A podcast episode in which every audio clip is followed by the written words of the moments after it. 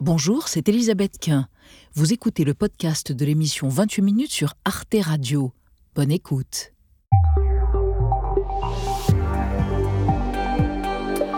Bonsoir à tous, bienvenue dans 28 minutes. Bonsoir, mes chers camarades. Bonsoir, L'actualité à deux jours de l'ouverture du Salon de l'agriculture à Paris, ce sont les annonces de Gabriel Attal qui ont été faites hier matin, des nouvelles mesures en faveur des agriculteurs, mais surtout l'inscription de la souveraineté agricole et alimentaire dans une future loi. Conformément à mon engagement, le projet de loi d'orientation agricole reconnaît noir sur blanc dans la loi notre objectif de souveraineté agricole et alimentaire et place l'agriculture au rang des intérêts fondamentaux de la nation. Au-delà des déclarations d'intention, que veut dire souveraineté? Autosuffisance alimentaire? La France peut-elle nourrir la France? Ce sera le thème de notre débat ce soir, avant de vous retrouver tous les deux, Paola Purari et Xavier Mauduit. À propos de la mort d'une idole. oui, il faut le dire, Micheline Prel est morte. Elle avait 101 ans. Elle est souvent présentée comme la doyenne du cinéma français. Il faut dire quelle carrière.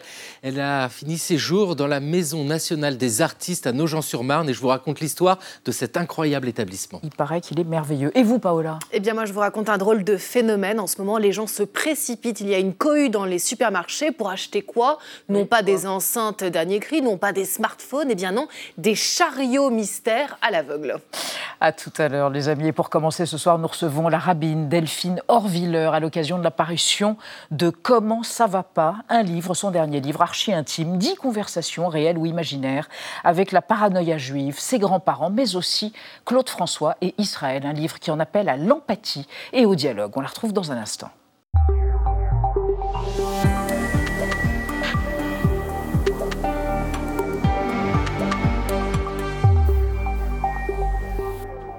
Bienvenue dans 28 minutes, Delphine Orviller. Je vous présente Anna Ndiaye et Benjamin Sportouche. Delphine Orviller, on vous reçoit à l'occasion de l'apparition chez Grasset de ces conversations après le 7 octobre.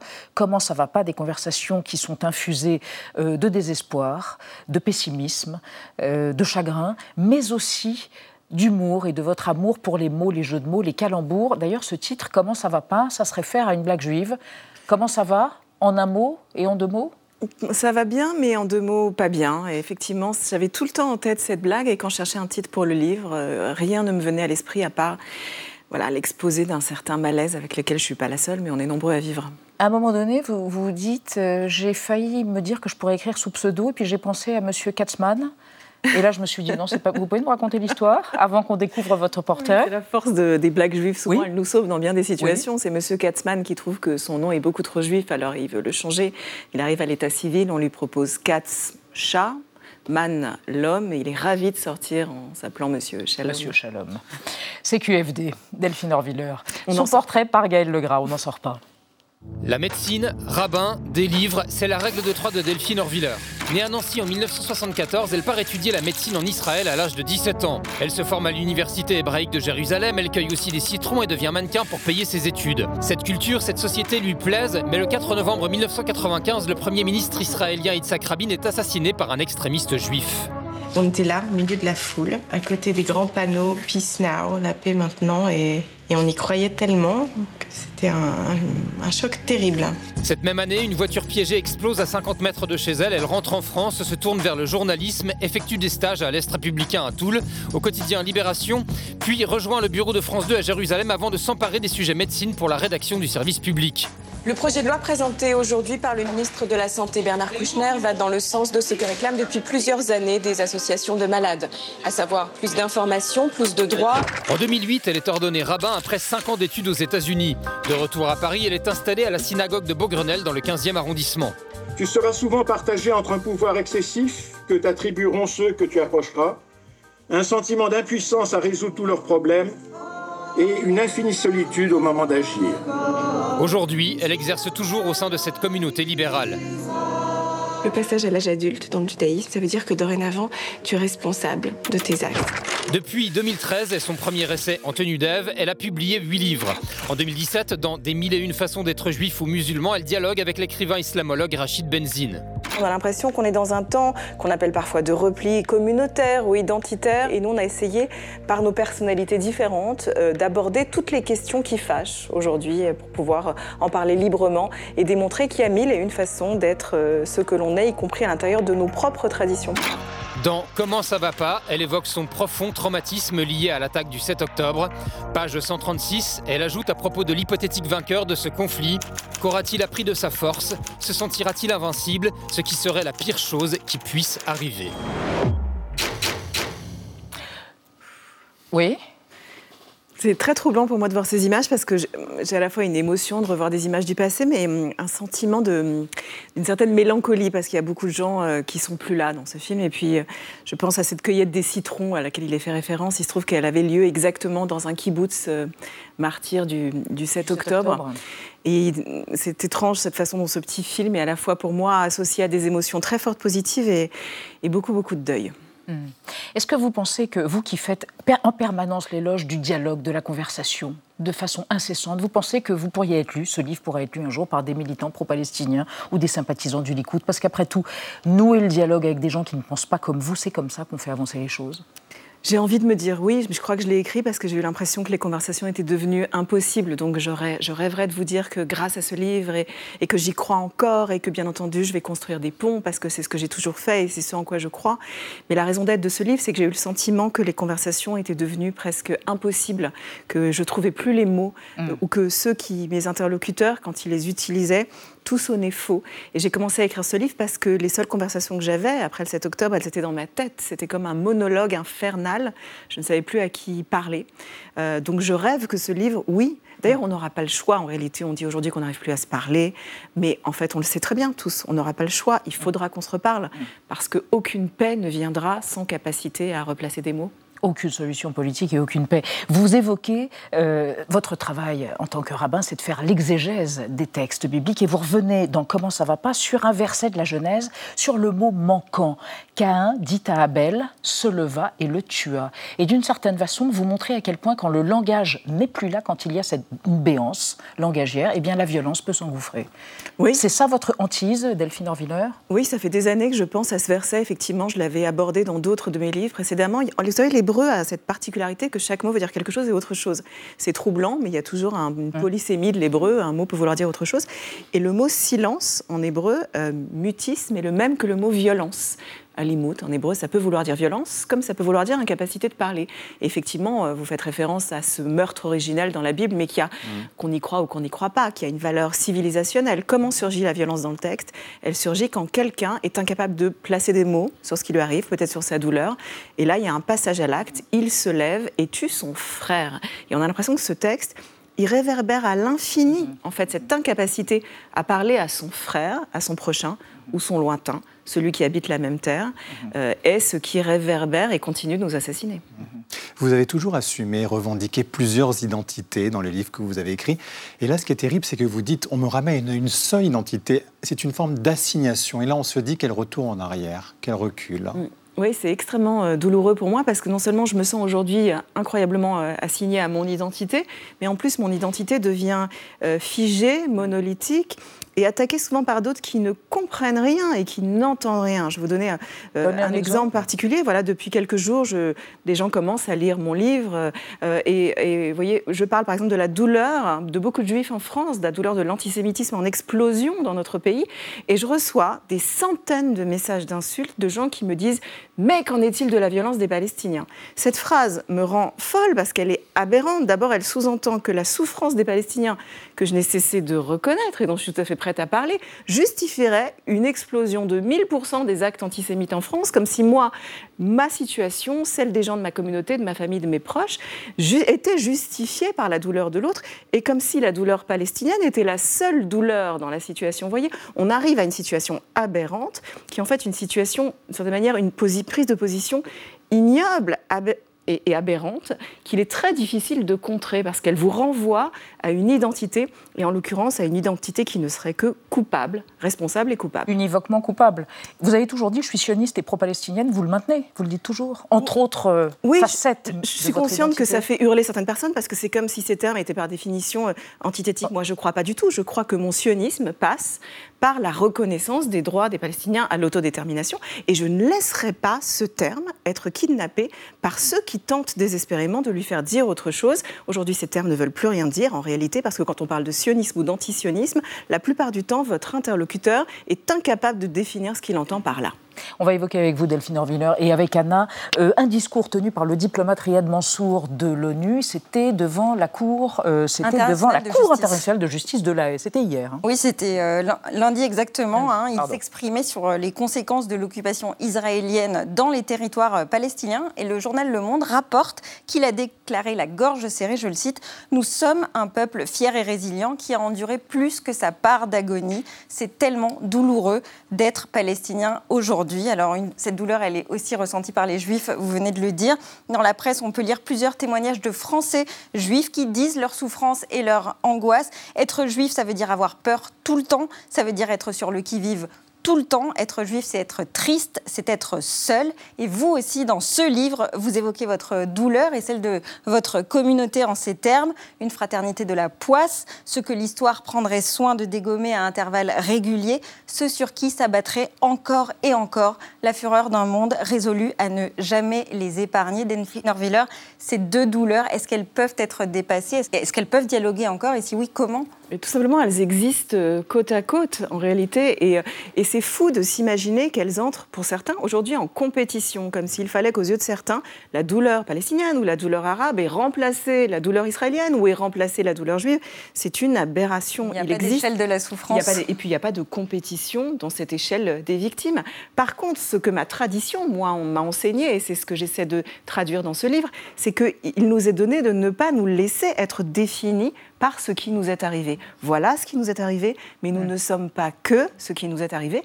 Et c'est vrai que le travail sur le langage, le travail sur l'histoire, le travail sur l'humour, la mise à distance, nous permet de reprendre la main sur notre destin.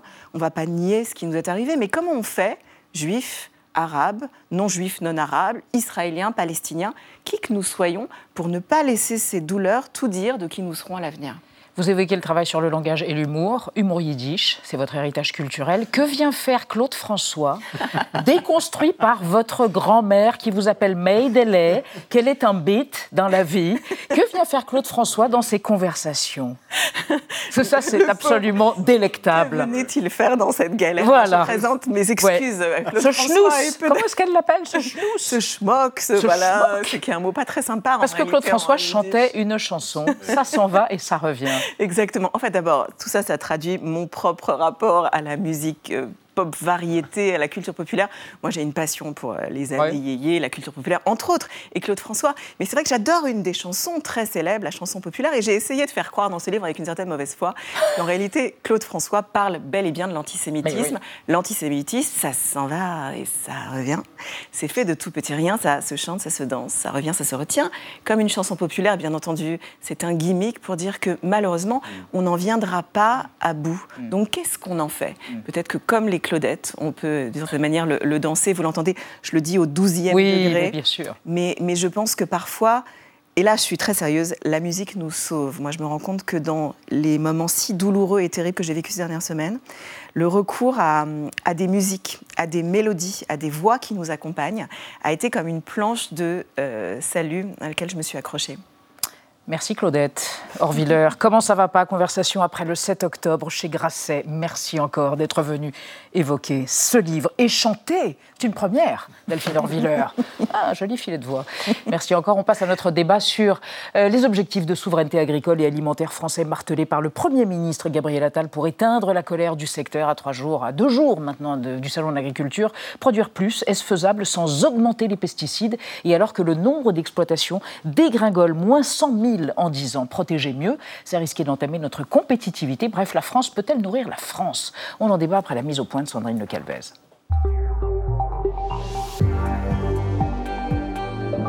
Deux jours de l'ouverture du Salon de l'agriculture à Paris, le monde rural maintient la pression sur le gouvernement et multiplie les actions, comme ici à Castel-Sarrazin dans le Tarn-et-Garonne. Du lisier a été déversé devant cette barrière de péage, l'autoroute A62 fermée. Les agriculteurs ne sont pas satisfaits des annonces du Premier ministre. Les annonces, à un moment donné, c'est bien gentil, mais euh, faut que ça s'arrête là. Il faut qu'ils prennent vraiment en compte ce que nous on vit sur le terrain. Et pourtant, hier, en conférence de presse, Gabriel Attal a tenté de donner des gages aux agriculteurs, avec un mot d'ordre produire plus et protéger mieux, grâce à un nouveau projet de loi qui doit être présenté en fin de semaine. Le projet de loi d'orientation agricole reconnaît noir sur blanc dans la loi notre objectif de souveraineté agricole et alimentaire et place l'agriculture au rang des intérêts fondamentaux de la nation, au même titre que notre sécurité ou notre défense nationale. Mais où en est aujourd'hui notre souveraineté alimentaire? Serait-elle menacée? La France demeure la première puissance agricole européenne. Cependant, notre dépendance aux importations se creuse pour certains produits. Un tiers des fruits et légumes que nous consommons vient de l'étranger. Un poulet sur deux est importé et la production laitière commence à montrer des signes de faiblesse. Moins 3% de lait collecté en 2023. Des éleveurs abandonnent chaque année une activité plus contraignante que rémunératrice. La filière surveille le gouvernement comme le lait sur le feu. La pression continue et, ne, ne, cessera pas. De toute façon, s'il n'y a pas s'il n'y a pas vraiment d'acte euh, de fait, enfin, on a vu la mobilisation, il suffit de remettre une allumette pour que ça recommence. Alors l'exécutif a-t-il choisi les bonnes options pour apaiser la colère des agriculteurs et relever le défi de la souveraineté alimentaire? Pouvons-nous sortir de notre dépendance aux importations? Une assiette 100% française, est-ce possible? Bonne question, une assiette 100% française. Benoît Biteau, bonsoir. Vous êtes agriculteur, député écologiste européen. Votre exploitation bio consacrée à l'élevage et à la culture de céréales se trouve en Charente-Maritime. Surface de l'exploitation? 205 et je préfère parler de ferme. J'ai beaucoup de mal avec euh, la référence au verbe exploitation. Hmm. Voilà, donc euh, exploitation, exploitant, euh, ça me pose un problème. Et vous êtes donc un paysan Je suis paysan et je le revendique et je trouve que c'est noble. Très bien, Benoît Biteau. Et selon vous, l'idée de souveraineté alimentaire a été dévoyée par les défenseurs du modèle agro-industriel. La souveraineté ne peut exister qu'en sortant l'alimentation des règles du marché. À côté de vous, Aurélie Catalo, directrice du programme Agriculture France à l'IDRI, l'Institut du développement durable et des relations internationales. Selon vous, Derrière l'idée de souveraineté, le gouvernement veut libérer le potentiel de production du pays et donc justifier le produire plus, mais on ne peut pas produire plus, on est déjà au taquet. Vous nous expliquez ce que veut dire ce taquet. Et enfin, Vincent Châtelier, bonsoir. Vous êtes économiste ingénieur à l'INRAE, l'Institut national de recherche pour l'agriculture, l'alimentation et l'environnement, et vous êtes président de la Société française d'économie rurale. Et selon vous, les consommateurs essayent de privilégier la plupart du temps les produits français quand ils font leurs courses, mais il y a une partie de leur alimentation qui leur est notamment lorsqu'ils mangent à l'extérieur. Vous nous donnerez évidemment des exemples et on démarre le débat avec le chiffre du jour. 20% de l'alimentation française est importée à ce jour, soit le double comparé à l'an 2000 avec des filières particulièrement concernées. 30% de nos produits laitiers, par exemple, sont importés, 45% de la volaille et 70% des fruits. Benoît Biteau, pourquoi ce recul? Parce qu'on ne produit pas assez, tout simplement, aujourd'hui en France? Mais non, il y a... Y a c'est un principe de vase communicant. On a, on a, on a choisi euh, de construire des politiques publiques où euh, on demande euh, de s'orienter vers, des, vers des, des, des cultures qu'on va exporter. Hmm. La même surface ne peut pas servir à porter des cultures qu'on va exporter et satisfaire nos besoins locaux. Donc plus on va chercher à exporter, et plus on va dépendre euh, pour certaines productions de, de, l'importation euh, des produits qu'on ne produit pas, même si on les produit plus. Oui. Mais, mais, mais, mais, c'est parce qu'on a fait le choix d'une logique euh, exportatrice. Hmm. C'est-à-dire que la même surface ne peut pas éporter de, des produits qu'on va exporter et produire les produits qu'on va, qu'on va consommer localement. Et, et s'invite au débat la volonté aussi de mobiliser des surfaces agricoles sur la production d'énergie qui viennent en concurrence de la production alimentaire et donc qui fait qu'on accentue nos importations. Vincent Châtelier, on peut prendre un exemple très, mm. très concret, les tomates par exemple. On était autosuffisant en tomates dans mm. les années 2000. Aujourd'hui, seulement 30% de notre, de notre consommation est produite en France. Qu'est-ce qui s'est passé en fait? Bah, Il s'est passé que on a donné la priorité d'abord à l'Espagne dans la fourniture du marché domestique. Mm.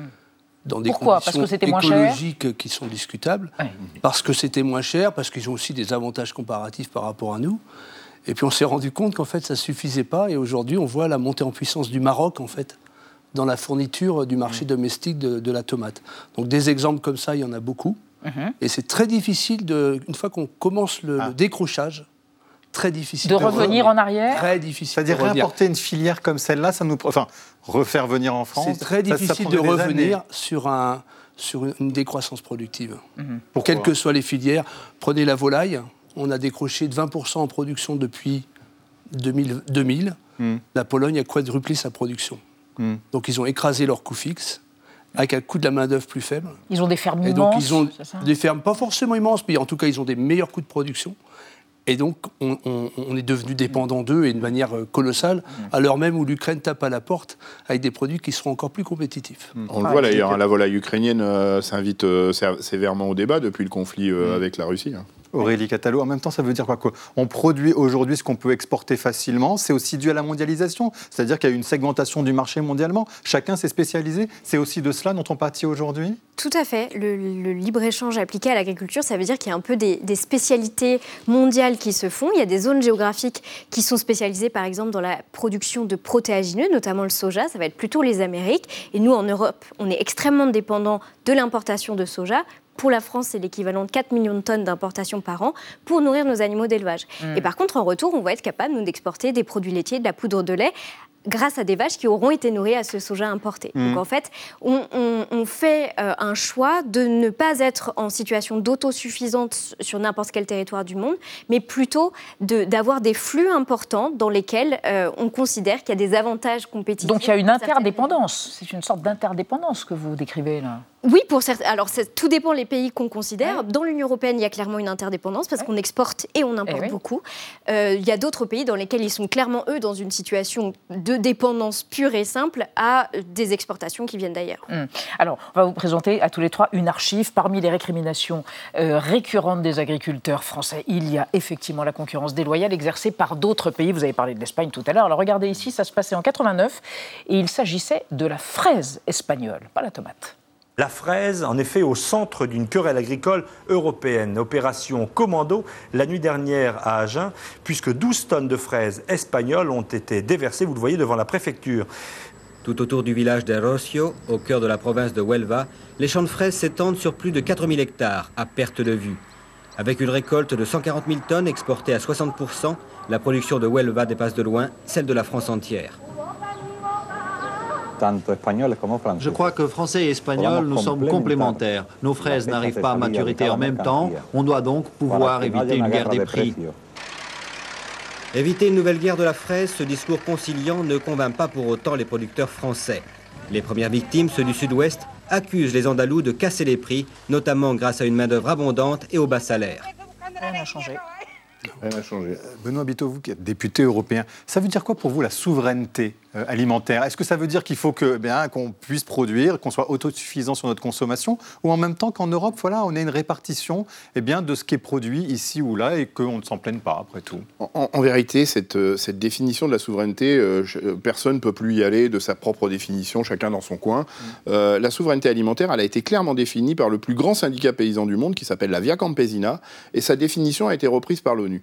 Et, et- et donc, c'est à cette définition qu'on doit se ranger. C'est dire produire ici, je, je le fais bref, hein, produire ici pour euh, nourrir ici, produire là-bas pour nourrir là-bas. C'est ça l'enjeu. Et bien sûr qu'on on- on aura des produits dont on aura toujours besoin euh, de, de- de commerce mondial. Moi, j'adore le cacao, par exemple, et on ne sait pas en produire en Europe. Donc, sur cela, il n'y a pas de souci. Ça veut dire que la fraise, et on la re- on, bien a- sûr on que la fraise, il faut qu'on la relocalise. Mais, mais, mais, mais c'est ce que c'est ce que c'est ce qu'a dit Monsieur Châtelier, c'est-à-dire qu'à un moment donné, on a déconstruit des filières qui va être compliqué de reconstruire parce qu'on on est on est rentré dans la logique de spécialisation euh, qu'indiquait Aurélie. Et, et- et donc du coup, on, on- on a vraiment créé toutes les conditions pour s'éloigner de la souveraineté alimentaire. Et quand j'entends le ministre de l'Agriculture parler de souveraineté alimentaire alors qu'il n'a pas un échantillon sur lui, qu'il n'a même pas consulté la définition intrinsèque de la souveraineté alimentaire, moi ça me fait bondir. Juste, je voulais une petite, parce que vous parlez de 1989 et de cette Oui, période-là. c'est- l'archive, la date de l'archive et cette période. Euh, ouais. Aurélie a évoqué la notion du soja. Ce qu'il faut, quand- on parle de souveraineté alimentaire, on a aujourd'hui euh, tout le monde veut euh, satisfaire la souveraineté alimentaire. Parlons des protéines. En 1992, on a signé un accord qui s'appelle l'accord de Blair House, Mm. où l'Europe, de, son propre, in- de sa propre initiative, a décidé de limiter sa production en protéines à 5,2 millions d'hectares. C'est c'est versé aujourd'hui dans les accords de l'OMC. Eh bien, si on veut travailler sur la souveraineté alimentaire en protéines, il faut commencer par le début, c'est-à-dire aller dénoncer cette limitation de surface de 5,2 millions d'hectares euh, à- grâce à l'accord de Blair House, parce qu'en vérité, si on veut être auto- autonome en protéines en Europe, il faut, il faut porter les surfaces en protéines entre 15 et 18 millions d'hectares. Vincent Châtelier, en même temps, c'est vrai qu'on se dit le 100% made in France. Est-ce que c'est vraiment possible? Ça voudrait dire qu'il faudrait quand même augmenter la surface agricole. Elle est aujourd'hui de 27 millions d'hectares. Elle était de 34 millions dans les années 60. C'est aussi une question de terres agricoles et de superficie. C'est pas rien, non? D'abord une question de spécialisation productive. On a un grand territoire agricole, on a beaucoup de surface agricole, beaucoup plus que les Allemands. On a 10 millions d'hectares de plus que les Allemands qui sont à 85 mm. millions d'habitants. Donc on est bien doté en surface agricole. On est un grand pays, on a des mm. bons rendements.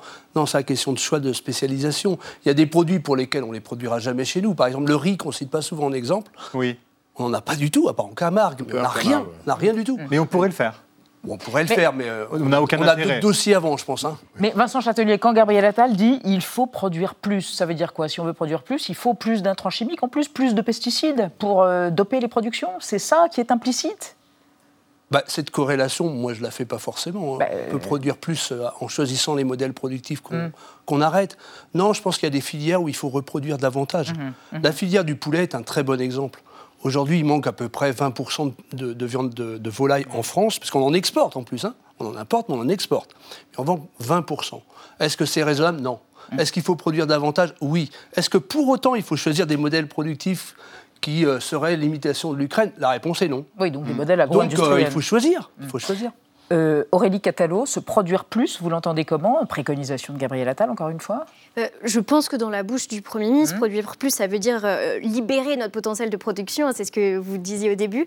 Et, là, par contre, pour moi, il y a vraiment une, une, absence de prise en compte des réalités physiques. La vraie question à se poser, c'est peut-on seulement produire plus en France?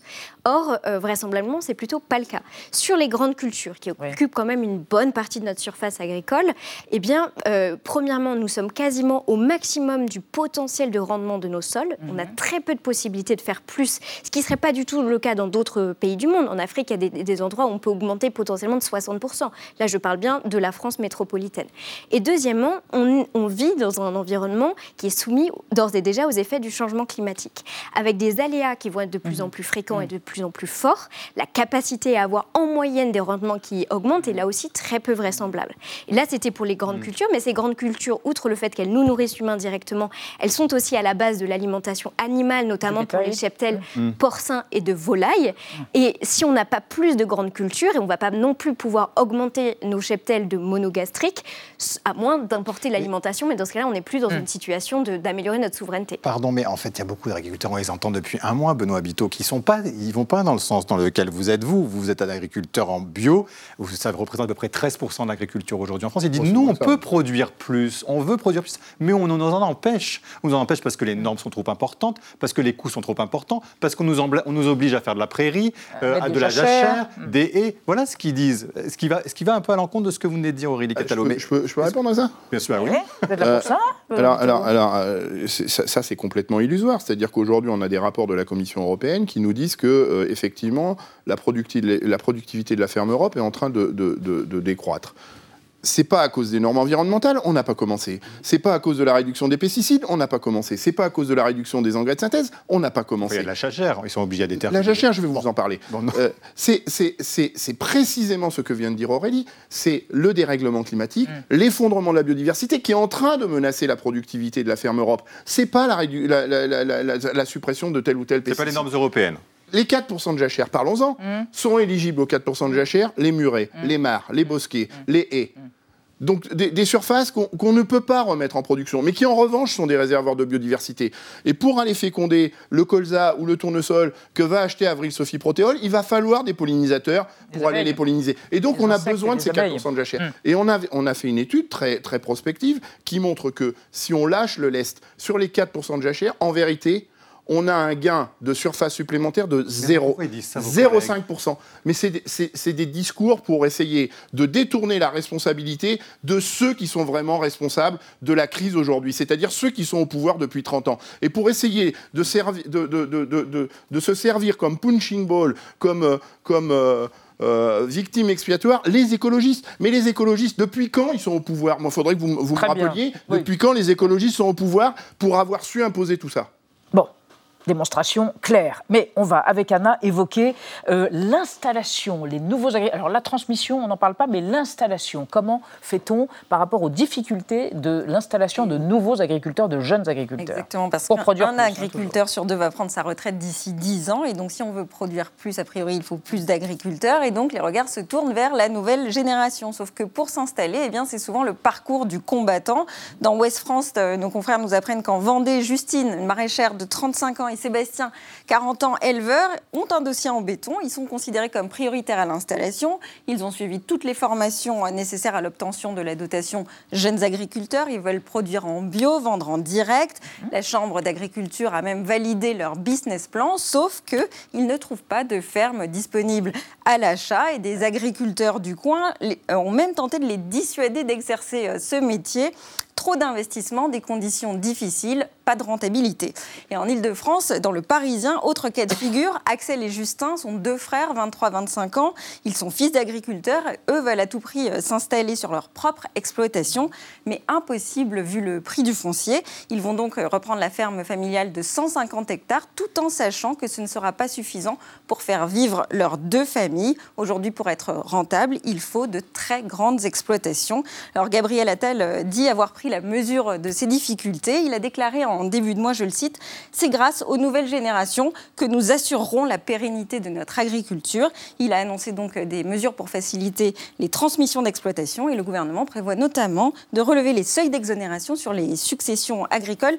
Aurélie Catalo, est-ce que parler de souveraineté alimentaire alors même qu'il nous manque des agriculteurs, est-ce que ce n'est pas un petit peu mettre la charrue avant les bœufs? Euh, non, absolument pas. Euh, en fait, en agriculture, pour faire advenir la transition agroécologique de manière juste, il faut accepter que c'est complexe, c'est une évolution systémique et qu'il faut agir sur tous les leviers en même temps. Et donc, celui du renouvellement générationnel fait partie de ceux sur lesquels il faut agir. Et puis, tout à l'heure, on parlait du déficit de la France sur les fruits et légumes, mhm. par exemple. Mhm. les, on apporte jusqu'à 70% de fruits. Voilà, hein, les filières fruits et légumes, elles ont cet énorme avantage qu'elles sont très gourmandes en emploi. Et donc, plus on va installer euh, de jeunes qui ont envie de s'installer en maraîchage ou en arboriculture, plus on va pouvoir réaugmenter le nombre d'agriculteurs parce que c'est plus facile d'avoir beaucoup d'agriculteurs sur ces filières-là que par exemple en grande culture. Comment est-ce qu'on rend attractif le métier vu qu'on l'a vu euh, Eh bien, c'est là où la, la, pas forcément toujours envie. centrale euh, qui, qui, qui, émane d'une partie des, de la colère des agriculteurs en ce moment, c'est la question du revenu. Et ils ont raison. Euh, on n'attirera pas des gens si on n'a pas des revenus décents et des revenus qui sont un peu stables et prévisibles pour que des jeunes puissent se projeter dans le long terme. Vincent Châtelier, vous êtes d'accord, mais il n'empêche qu'on a perdu 100 euh, 000 paysans en 10 ans. Donc euh, toutes ces incitations sont suffisantes? On ne fait pas assez pour les jeunes. Oui. On ne fait pas assez, notamment parce que les taux d'intérêt, on n'a pas évoqué dans le reportage, bah, les taux d'intérêt ont considérablement augmenté. Donc le coût des reprises augmente. Donc pour les, les, jeunes qui ne sont pas issus du monde agricole, euh, le, ticket d'entrée devient quand même un peu problématique, comme vous l'avez bien souligné. Mhm. Et donc euh, on ne fait pas assez dans la politique agricole commune pour les jeunes. On ne fait pas assez sur les aides à l'installation pour les jeunes. Et on a un désir d'installation. Il ne faut pas non plus laisser entendre qu'il n'y ait, pas de candidats. Ah c'est un métier, de candidats il y a, très jeunes. il y a beaucoup de jeunes qui veulent faire ce, ce métier d'agriculteur, qui a aussi beaucoup de, de qualités hein, par euh, cette nouvelle génération. Et donc, euh, la question, c'est comment on leur donne la possibilité d'entrer dans ce métier. Et puis, il y a des belles réussites. Hein. Euh, hors cadre familial aussi, il y a des belles réussites. Il y a des, il y a des beaux exemples d'installation. Il n'y a pas que de la contrainte et mm une inaccessibilité au métier. il y a beaucoup d'agriculture, mais on le disait, il y a une revendication qui est commune, c'est le revenu. Alors pourquoi pas un prix unique de certains euh, aliments, de certaines euh, productions euh, françaises? C'est ce que suggère Michel Biro, il est président de Lidl France. On l'écoute. Il faut mettre premièrement un prix minimum garanti. Si on se met tous autour de la table et on se dit, eh ben, les trois prochains mois, un litre de lait sorti de la ferme, nous ne pouvons plus l'acheter en dessous de 46 centimes. Mettons également dans la loi un prix minimum de vente pour les distributeurs. Certains peuvent contourner la loi, vendre du cochon à 1,96 alors qu'on sait tous que dans une ferme, pour produire un kilo de cochon, on est plutôt à 1,82, 1,83. Benoît Bito, une sorte de, prix unique. On a l'exception culturelle en France, un prix unique du livre, et bien on aurait une exception agricole avec des prix uniques sur certaines euh, matières agricoles. Moi, ce qui me gêne dans, le, dans, dans ces propos-là, c'est que on oublie ou on occulte complètement euh, comment est-ce qu'on arrive à des tarifs de produits alimentaires aussi peu chers dans les grandes enseignes comme, euh, comme Lidl par exemple.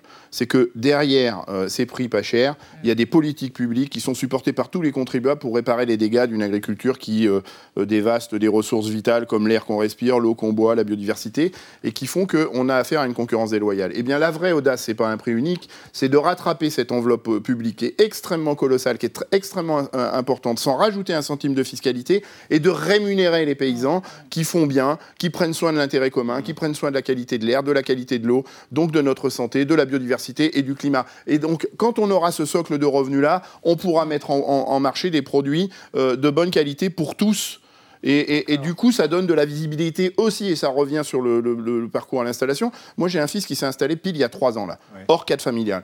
Euh, c'est un vrai parcours du combattant, on est d'accord Mais ce qui réclament ces jeunes, c'est de la visibilité sur le revenu et les primes à l'installation. C'est ce que j'appelle le piège à mouche qu'on donne juste la première année, mais qui, qui donne aucune visibilité dans la durée. Eh bien, rémunérons les paysans, c'est ça le vrai enjeu, rémunérons-les aussi parce qu'ils prennent soin de l'intérêt commun, et vous allez voir que ce débat devient un faux débat. Aurélie Catalo, euh, comment est-ce qu'on se protège? Comment protéger les paysans sans euh, hypothéquer euh, notre compétitivité à l'export?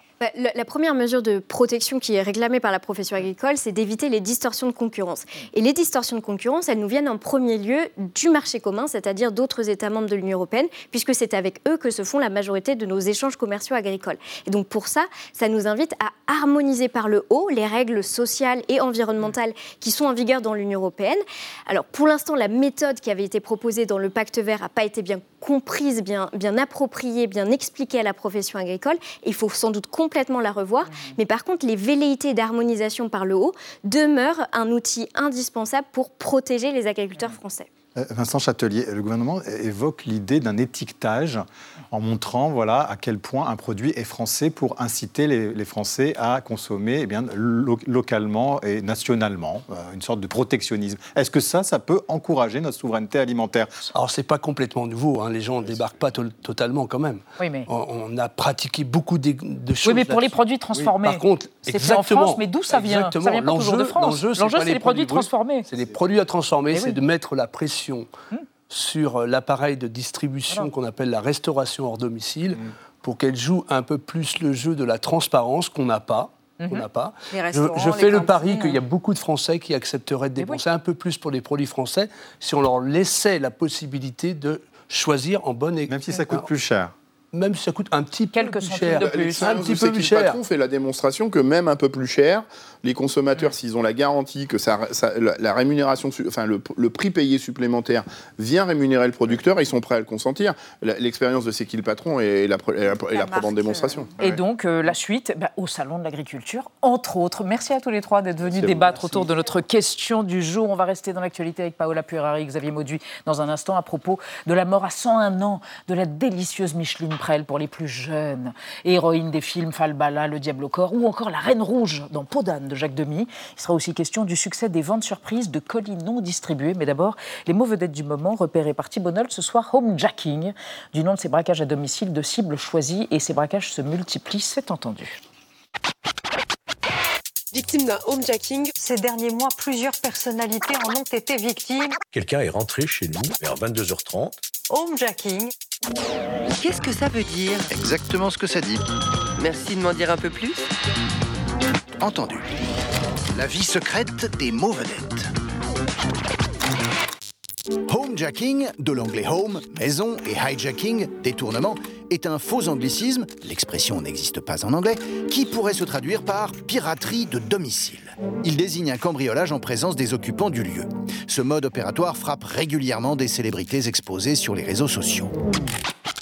Joueur du PSG, starlet de la chanson, chef étoilé, businessman, mais aussi petit patron ou petit vieux, ont subi un homejacking, souvent avec menaces, parfois violence, moyen pour les bandits de se faire remettre bijoux, cash, code du coffre ou de la carte black. Après une baisse depuis 2019, le phénomène séduit à nouveau les pieds nickelés du crime. 2023 a connu une hausse de 8% avec 515 homejacking réussis ou foirés, comme dans le cas récent de vedettes de la télé. Selon la police, leur taux d'élucidation est très élevé. Les homejackers, petits poussets de la cambriole, laissent des traces partout dans un climat d'impréparation totale, souvent briefés à l'arrache sur messagerie une heure plus tôt. Les brutes, déguisés en livreurs, ouvriers ou jardiniers, qui extorquent petits et gros trésors à leurs victimes, sont souvent délinquants multirécidivistes embauchés par un boss qui leur fournit des infos, mais surtout jeunes, de 16 à 25 ans, à l'exception notable des auteurs du homejacking parisien d'une méga star de télé-réalité américaine, tous la soixantaine. Si la dame s'en était sortie traumatisée, mais pas molestée, en 1991, une autre américaine de 22 ans avait payé de sa vie d'avoir refusé de donner le volant de sa voiture au voyou qui la convoitait. Le journal local avait pour la première fois employé l'expression carjacking, dont dérive homejacking. Jacadi a dit, en cas de jacking, ne pas jacasser. Bienvenue Thibault Nolte. Bonsoir Paola et Xavier. Alors Xavier, c'est la doyenne du cinéma français, Micheline Prel? Elle est morte à 101 ans. Elle a tourné avec des immenses, Claude Autant-Lara, Jacques Demy, Alain René, Claude Chabrol, Pabst, même dans les années 30, je crois. Elle s'est éteinte à la Maison nationale des artistes de Nogent-sur-Marne.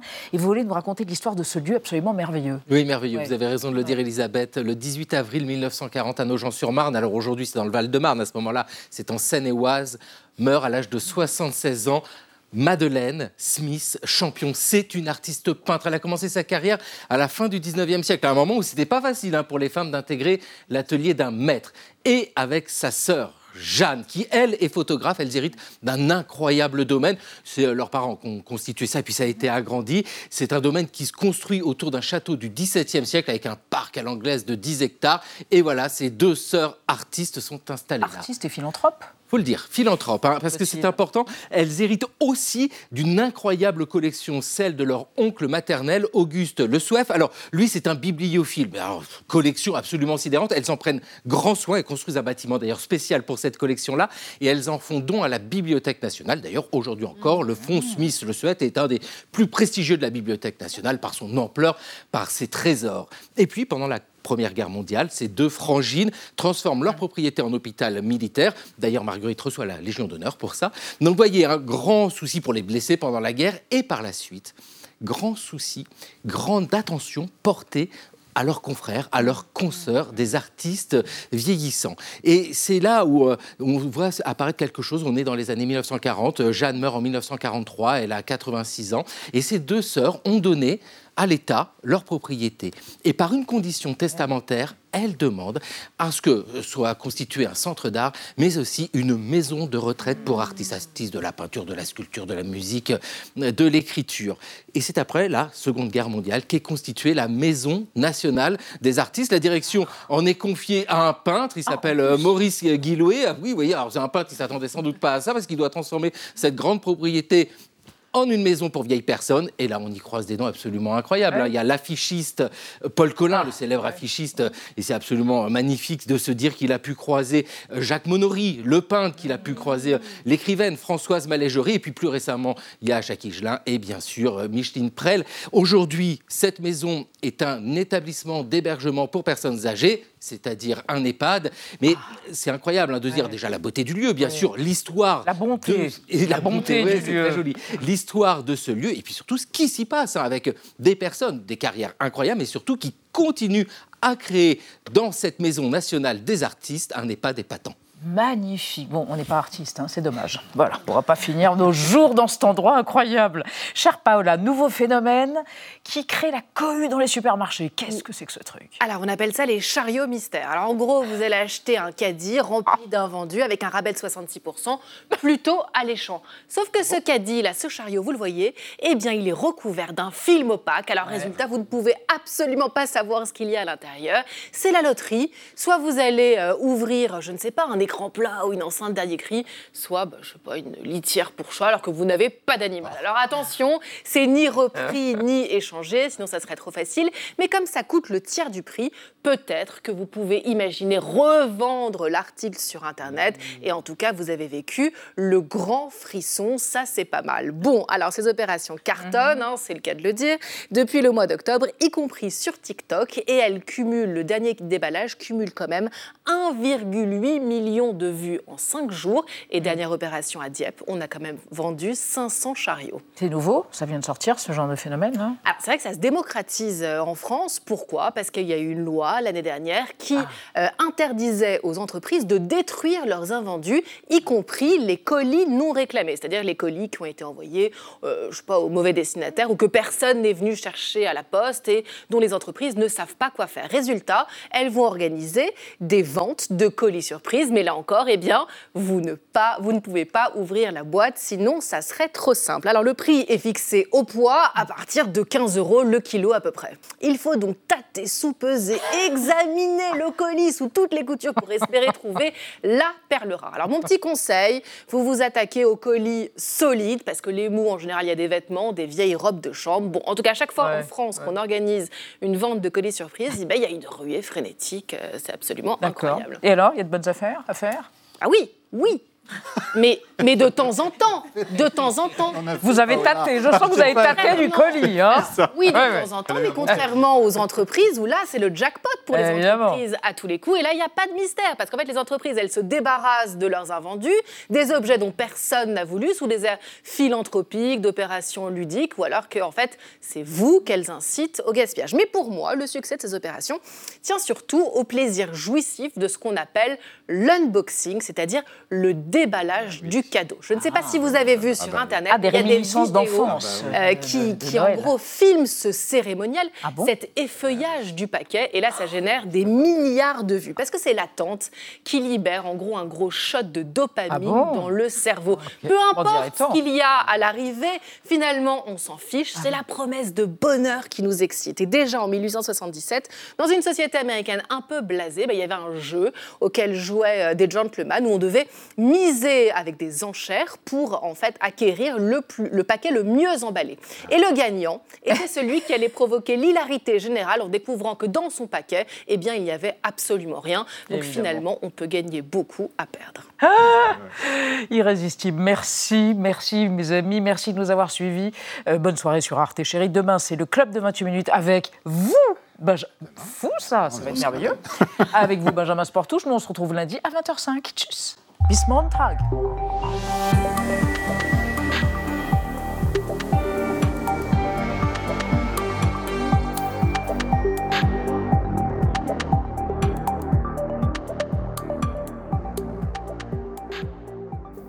Retrouvez le podcast de 28 minutes sur toutes les plateformes de podcast et sur arteradio.com. Et pour soutenir l'émission, abonnez-vous, commentez, critiquez, mettez des étoiles et partagez le podcast avec vos proches.